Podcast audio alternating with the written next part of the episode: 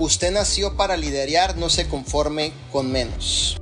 Debemos de poseer la actitud de liderazgo, pensar, hablar, caminar, actuar, responder, decidir, planear, trabajar, relacionarnos y vivir como líderes dentro de este proyecto de vida divina.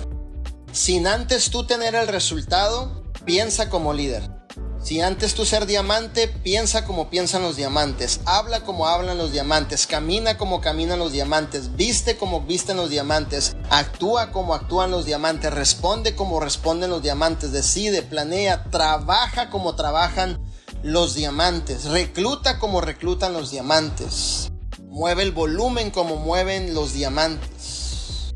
Sin antes tú serlo, empieza a demostrarlo y a vivirlo para que lo puedas creer tanto en tu persona que en algún punto de tu caminar en tu liderazgo tú seas el próximo diamante de, o la diamante de vida divina.